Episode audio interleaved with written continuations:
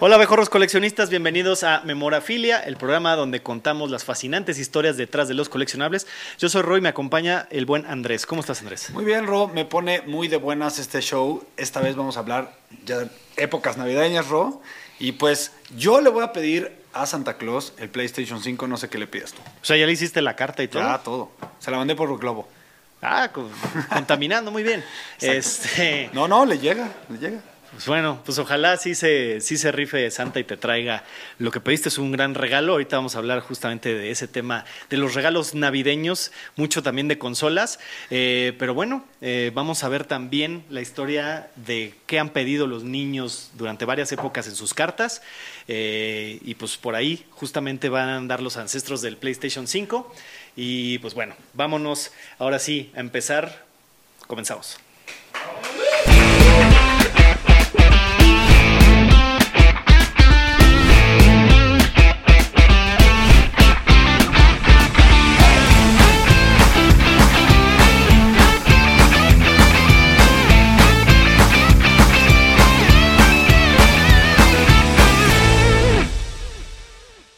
Como seguro se han dado cuenta, a nosotros en este programa nos encanta regresarnos al pasado y regresarnos al pasado. Pues de eso se trata el Subirnos al coleccionismo. DeLorean, como decimos. Exactamente, de eso se trata el coleccionismo. Y vamos a empezar, yo creo que en algo de lo más icónico en la historia de los juguetes, que es obviamente Barbie, ¿no? Y de moda en este año. En la década de los 50, exactamente, además está de moda, un tema que está de moda. Eh, la muñeca más famosa de la historia, sí es, eh, la primera Barbie salió al mercado Raw en 1959, ¿no? La podemos ver aquí en la pantalla. Claro, eh, yo la recuerdo, no es cierto, no estoy tan viejo. Sí. Eh, pero bueno, creo No que se parece, no, esa no se parece a Margot Robbie, ¿no? Y, ahí en la película justamente empieza ella utilizando ese traje de esa primera Barbie de 1959, ¿no? Ahí las niñas estaban todas poniendo sus cartitas en ese entonces a esa Barbie. Exacto, Ro. Hace 64 años esa muñeca se vendía en 3 dólares, pero hoy en día eh, una primera edición de esas, 25 mil dólares, ¿no? Que la podemos ver ahorita en pantalla.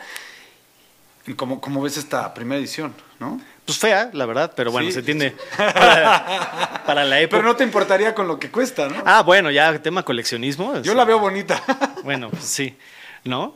Y, o sea, entonces andan como en, decías como en... 25 mil dólares. Ajá, ok. ok. Eh, en 2006 se, subastó una en 27 mil, ¿no? Le sacaron un poquito más a este valor. Y eh, bueno, ¿cómo sabes? Tú, tú podrías determinar si es una primera edición. Pues mira, no soy Smithers, ¿no? Como para ser experto en Barbies, este, pero pues no sé, dime, o sea, ¿cuál? Es la única que tiene hoyos en las plantas de los pies. Ándale. ¿No? Entonces así es como puedes saber. O sea, tiene como ojo de pescado. Eh, no sé, no sé O cómo sea- le quieras decir tú. Bueno, pero ya, eh, las, las siguientes ediciones ya no lo tenían, ¿no? Pero lo más loco es que esta no es la Barbie más cara de la historia. Todavía hay más caras, ¿no? En 2010 se subastó una Barbie, que también podemos ver, en 302.500 dólares. Esa está más ¿no? guapa, ¿no? Y digo, supongo que el precio es por lo que trae ahí en el cuello, ¿no? Exactamente, más o menos 3 millones de pesos en- de esta época, ¿no? Y bueno, costó eso justo por lo, por lo que dices, el, co- el collar que trae esta Barbie fue diseñado por Stefano Canturi. Lo bonito es que... eh, Se oye dinero- caro, se oye caro desde el nombre del diseñador. Exactamente.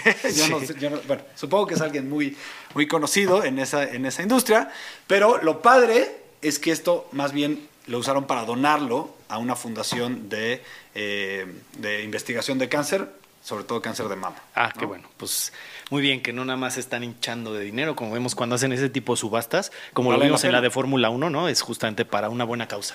Y ahora vámonos a los años 60, la siguiente década, con otro éxito de Mattel. Ahora sí que Mattel es Algo uno más de los que, gigantes. que los- nos identificamos Sí, un poco más. sí, porque nos vimos un poquito como que no teníamos idea de Barbies.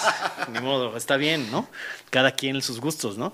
Pero es un, un juguete que, así como Barbie, que fue exitosa y sigue siendo, ahorita también es uno de los juguetes más populares y seguro por tu casa hay varios, tú tienes un hijo, seguro hay muchos Hot Wheels por Sí, ahí sí, tirados. muchos. Y de repente los pisas y duele. Sí, y, lo- y no, y el chiste es que te fueras, te cayeras, ¿no? Duele más el Lego, pero, Lego es lo que pero más es más duele. peligroso el el Muchas Hot Wheels, experiencias por ahí. ¿no? Bueno, en mi caso, el otro día mi hijo incluso me dijo que si nos lanzábamos de cacería de Hot Wheels a Bodega Urrera, y yo, ¿qué? O sea, vio en YouTube ahí unos tips para buscar por abajo de los estantes. O sea, es algo a lo que voy con este ejemplo, Es una cultura, ¿no? que es una cultura que continúa, ¿no? Que tanto ya señores, incluso más grandes que nosotros, y niños de la actualidad, ¿no? Entonces, este, sí le funcionó el tip, se agachó y encontró uno que no estaba puesto en ninguna parte de- del exhibidor. Entonces, ahí está el tip. Ya les dejé otro tip, ¿no? Ahí está. Pero bueno, eh, nada más es de los juguetes más exitosos de la historia.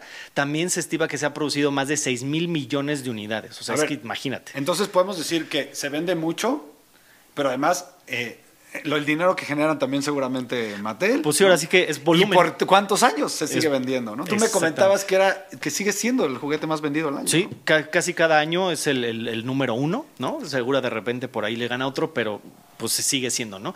Tan solo en 1968, que fue su primer año de ventas, se hicieron más de 16 millones de coches, o sea, vendieron más de 16 millones de coches y gran parte de su éxito, además de que están bonitos y eran innovadores para la época, pues es que se ha mantenido ese precio de, en promedio, en todo- durante todos los años, de 1.35 cent- de dólares, ¿no? Un, un dólar con 35 centavos por más de 50 años. Yo sé que tal vez en distintos territorios sí puede, puede subir un poquito más, ¿no? Y que no sean 25 pesos, pero sí llegas a encontrar justamente en Bodega Horrera, eso a veces unos de 20, unos de 40, ¿no? Obviamente hay otras cosas más caras. Y la primera línea que sacaron es conocida como los Sweet 16, ¿no? Y pues es porque fueron 16 modelos custom de algunos coches famosos eh, de la época, como el Camaro, el Corvette, el Dorado, el Mustang, Firebird, los cuates que se fueron a surfear por ahí, ¿no? Porque además hay un dato interesante, su competencia era Matchbox, que hacían más modelos como que a- a- así fieles a los coches y ellos se fueron a meterle colores, cosas raras, ¿no? Y entonces eso es lo que también llamó mucho la atención en ese, en ese momento, ¿no? Un set de estos coches originales en buen estado puede estar en varios miles de dólares. O sea, Ok. porque yo incluso ahí investigando y viendo en eBay hay unos que están medio madreados y aún así llegan a los acá no, cientos no de dólares. gradu- graduarlos o sí, quién sabe. Yo creo que sí, ¿eh? Sí, también Sí, existe quien se dedica a, a analizar y a graduar si están en buen estado y todo eso, ¿no? Lo revolucionario en esa época de estos juguetes, de estos coches, es que fueron, como ya lo mencioné, para ser vistosos, ¿no? Colores así muy brillantes y que no había nada parecido en el mercado. Y otro factor que contribuyó muchísimo fueron las pistas, estas características pistas Sí, naranjas que siguen Todos hasta la las fecha. tenemos en, en la mente. ¿no? Exactamente. De hecho, de esas, al año se producen más de 10.000 kilómetros de pista. o sea, ¿cuántas, ¿cuántas vueltas a los países das, Ro? Y justo creo que, pues como ya vieron, es un tema que amerita su propio programa, los Hot Wheels, la verdad, tienen una gran historia y curiosidades y rarezas que hay alrededor de esto. Eh, pero justo ya hoy incluso hay NFTs que también sé que se pusieron de moda hace unos años durante la pandemia, pero ya hay, ¿no? Entonces ya no nada más el, el- el coche físico, ya está la versión digital, ¿no? Este, y tú ubicas, por ejemplo, a, Man- a Matt Hunter, No. a, mi to- a mi tocayo No sé, Matt tú Hunter. sí, seguro sí, pero yo no. Sí, es coleccionista muy famoso también en YouTube de, de coches, de, sobre todo de, de coches, de juguetes, ¿no? También coches de juguete, vintage. Y por ahí tiene un video muy interesante de cacería justamente en una convención en Las Vegas, de algunos de estos que les llaman los Red Lines. Y es porque de los inicios de Hot Wheels hasta 1977, casi todos los coches traían estas líneas rojas ahí alrededor de la rueda. Eh, y ese es ahí un dato que les Es dejo. una de las muchas curiosidades que podríamos hacer si hacemos un show solo de Sí, no, ¿no? o sea, es interminable. Exactamente. Bueno, eh, así como mencioné que, que le iba a pedir un PlayStation a, Santa, ojalá me lo traiga, ojalá me haya portado bien este año. No, pues tú Eh, dinos. Tú dinos si te portaste bien. Oye, pero tenemos que hablar de las consolas de videojuegos porque eh, varias décadas ya siendo de los regalos más pedidos por chicos y grandes, obviamente, ¿no? Tú y yo somos gamers, sabemos lo que es eso. ¿Cuál fue tu primer consola? Es buena pregunta. La primera, pues creo que como muchos de nuestra generación fue el, eh, el NES, el Nintendo normal. Yo me acuerdo perfectamente cuando Santa Claus me trajo el Pero también ahí mi papá era como, no, eso te fría el cerebro, mejor esta, con- esta consola que es educativa, que se llamaba Sócrates, me gustó mucho, o sea, estaba, Órale, yo no estaba sabía muy padre. La compró creo que en el gigante, imagínate. Este, pero la que primero me acuerdo de haber jugado, incluso antes de haber tenido ese Nintendo en una Navidad, este, fue el Atari. Sí, yo también. Y me acuerdo muy bien del ping pong, ¿no? Ah, ese es todavía anterior, pero, pero sí, vaya, jugué ese- ese. era ese tipo de juegos, ¿no? Del famoso Atari. Bueno, justo a finales de los 70, específicamente en 1977, se lanzó el, justo como dice el Atari, Video Computer System. Eh, esta eh, consola también conocida como Atari 2600 fue creciendo en popularidad eh, con los años. Ahorita ya es prácticamente un ítem de coleccionistas, como dices. Y para 1982 se habían vendido 10 millones de unidades. O sea, antes de Nintendo ya alguna consola había sido súper, súper popular. Sí, fue, esa fue la, la- la primera que fue exitosa de este lado del charco, ¿no? Exactamente. No nos vamos a ir a, a Japón, a Japón. porque Ese es otro tema. Otro rollo. Pero eh, bueno, esas consolas en su época, el precio era 125 dólares, equivalentes más o menos a 380 o 7 mil pesos actuales, que lo, pues, más o menos se mantiene, como dices también. Digo, ahorita las consolas ya son un poco más caras, pero bueno, 7 mil pesos. Pero no para esa época cosa, igual, ¿no? O sea, no es el Hot Wheels. ¿no? Exactamente. Tu papá te decía, te traigo 20 Hot Wheels. Espérame, no aguántame con el Atari. Bueno, Santa Claus. Este, ¿no?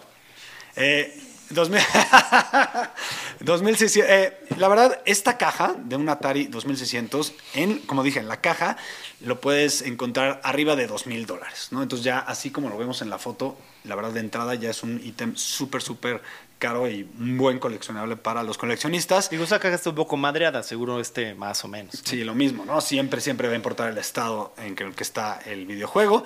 Sorprendentemente, son algunos eh, de los cartuchos, ¿no? Lo que podemos ver aquí.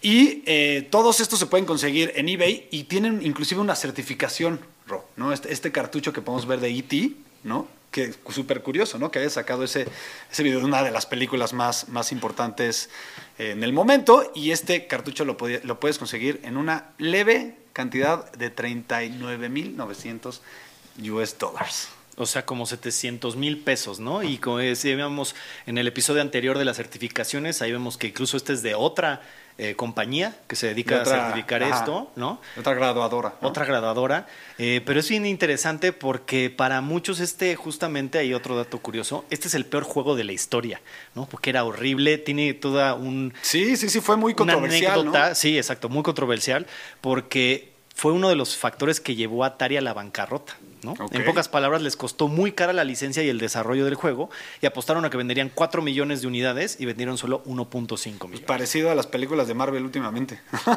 Ups. Hasta terminaron enterrando cartuchos en un basurero como para deshacerse de ellos y en 2013 fueron a desenterrarlos y hasta hay un documental y, y cartuchos de esos en el, Smithsonian, en el, en el museo, ¿no? O sea, se volvieron piezas de museo. Todo esto, desde lo que provocó en Atari y lo que pasó de- entierro y del desenterrarlos, hay un documental por ahí para que lo chequen. Es muy interesante. Pero es que como la basura de una época puede ser algo súper innovador en otra época. Por ¿no? ahí hay un dicho. Que la basura de algunos es el tesoro de otros. Exactamente. Y bueno, y otro cartucho muy cotizado, obviamente, y este sí podemos hablar más cercano tú y yo de él, es Mario Bros. en 1989, donde un dato curioso, creo que este, este show tiene muchos datos curiosos, eran realmente carpinteros antes de ser fontaneros. Y ni siquiera se parecen a lo que después terminaron siendo, ¿no? Pero justamente Nintendo primero desarrolló juegos para Atari, ¿no? Exactamente. Entonces podemos encontrar este, como ven, también graduado de 9 en 12.999 dólares. O sea, tampoco es cualquier cosa, es un, un cartucho muy, muy, muy alto. ¿no? Para los que andan lentos en las mates, como 200 mil pesos más o menos, ¿no? Exactamente. Y justo hablando de los creadores de Mario Bros, o sea, de Nintendo, no podíamos dejar de hablar del NES, Nintendo Entertainment System, o ni entiendo, como le decían las mamás y papás de los 80, ¿no? Esta consola clásica y la que para muchos fue su primera y última. Unos dijeron, yo nada más jugué Nintendo y ya no volví a jugar. ¿no? Exacto. Otros nos seguimos, ¿no? Eh, salió en 1985 y arrasó con la poca competencia que había en la época, ¿no? En su momento costó 150 dólares y vendió más de 60 millones de unidades hasta que fue descontinuada en 1995. Actualmente, para los coleccionistas o los nostálgicos, hay varias opciones de consolas usadas en buen estado, ¿no? Y a precios accesibles. Las puedes encontrar hasta aquí en muchos este, bazares, revendedores, este, incluso por ahí en la Friki Plaza, obviamente.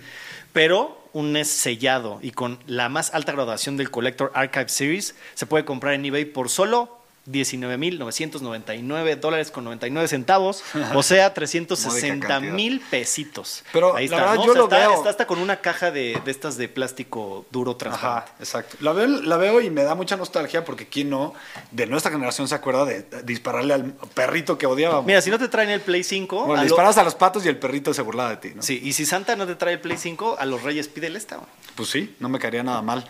Eh, pues y, y además está cañón también hablar del éxito de Nintendo más allá de solo esta consola, ¿no? Eh, de ahí en adelante muchas consolas de Nintendo específicamente han sido todo un éxito desde los 90 como vimos hasta 2000 y hasta más adelante, ¿no?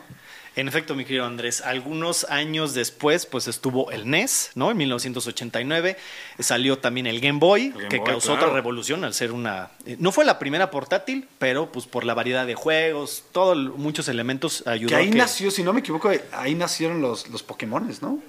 Con Eh, un juego, ¿no? Creo que por ahí fue el primero. El no primero. quiero estar de- Exacto. quedando mal. Lo- ya cuando hablaremos, habla- hablaremos de Pokémon en algún momento, ¿no? Tan solo en Estados Unidos se vendieron 40 mil unidades en su primer día y 118 millones en total en todo el No mundo manches, durante todo el tiempo que existió. ¿no? Obviamente después le siguió el Super Nintendo en el 91, Nintendo 64 en 96. Esa Uno de los mejores juegos de la historia, Mario 64. Sí, totalmente. Eh, el GameCube en 2001, ¿no? Y este, este creo que no fue tan exitoso, pero el que me acuerdo que estuvo agotado durante mucho tiempo e incluso le ganó en ventas a las otras dos consolas de la competencia que eran más poderosas, que ese era como el tema, no, somos más poderosas, mejor poder gráfico, pero la gente quería estar agitando. Es que esa fue la innovación del Wii. ¿no? Fue la innovación del Wii de tener que estarte moviendo para... Ah, Ellos sentían que estaban está haciendo ejercicio, ¿no? Pues hacías fiestas, jugabas deportes, ¿no? O sea, sí fue una revolución, ¿no? Y tan solo Nintendo, eh, los videojuegos en general se merecen su propio programa, ¿no? Pero bueno, ya, ya, ya este, dejamos, o, o más bien seguimos con los 90. Exactamente, antes justo quería hablar de los noventas, uno de los fenómenos más grandes del mundo eh, de los juguetes, antes de los Funcos, porque seguramente muchos que nos están viendo ahorita pues dicen, no, ¿qué, qué le va a ganar a los Funcos? Bueno, pues en su momento existieron los Beanie Babies, nos escuchamos muy viejos hablando de esto, la verdad. Somos, somos muy viejos, ¿no? Eh, los Mini Babies eran estos juguetes que pueden ver ahorita en pantalla, ¿no? Eh, por ahí del 97, la locura de estos peluchitos estaba muy, muy fuerte.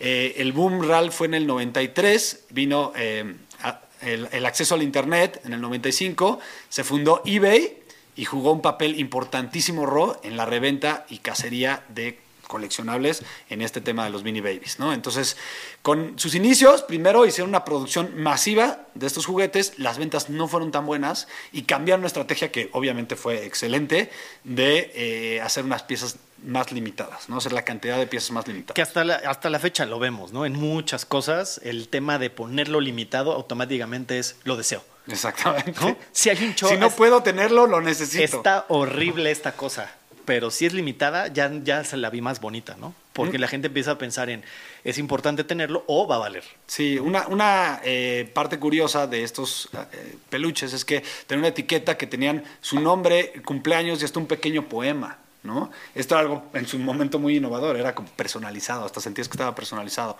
¿no? Eh, y esto ayudó también al tema de lo coleccionable que es cada Beanie Baby, porque cada uno es pues, eh, independiente, ¿no? cada uno tiene casi hasta personalidad. Y, y esto, digo, no, no fue el- los más innovadores en este aspecto. Los Cabbage Batch desde también los 80, ya no, los, ya no cupieron en la lista, pero también fueron de los juguetes más deseados.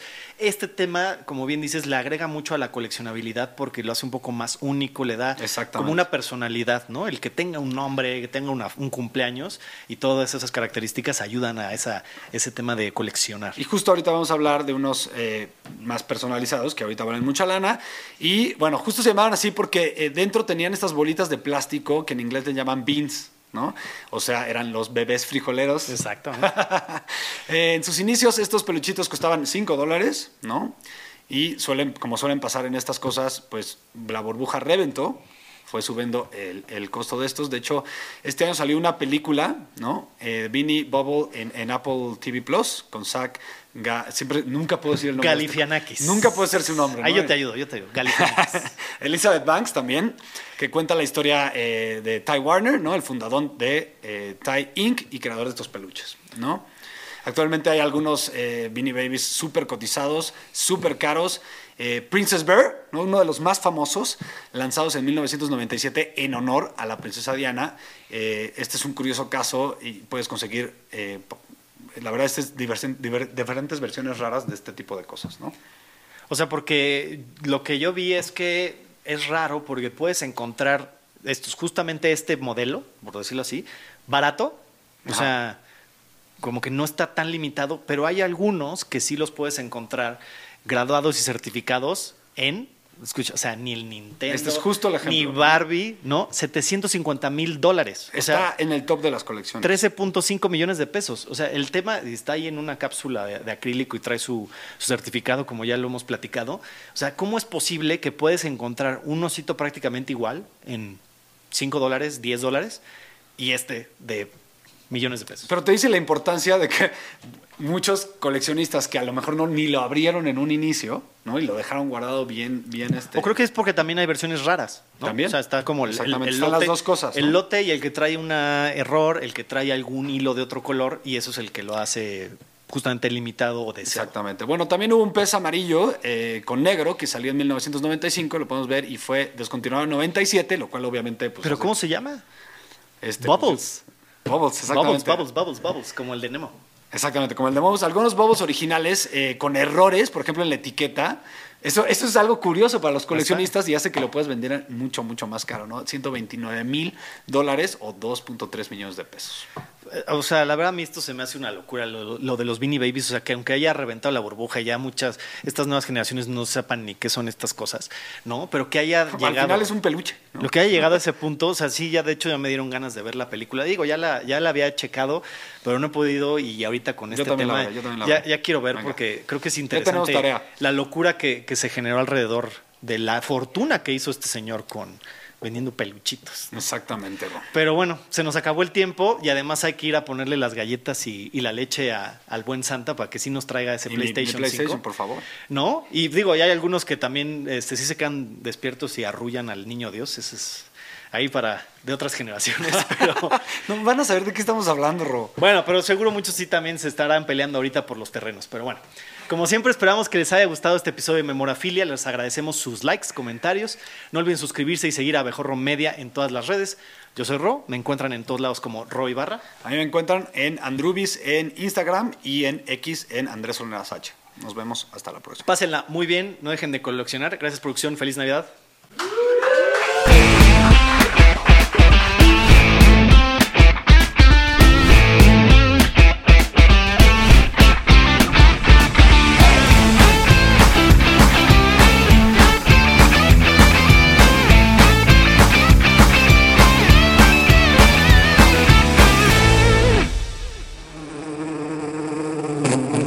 Clic aquí para suscribirte a nuestro canal y disfruta de mucho más contenido que tenemos preparado para ti. Recuerda seguirnos en todas nuestras redes sociales. Nos encuentras como Abejorro Media.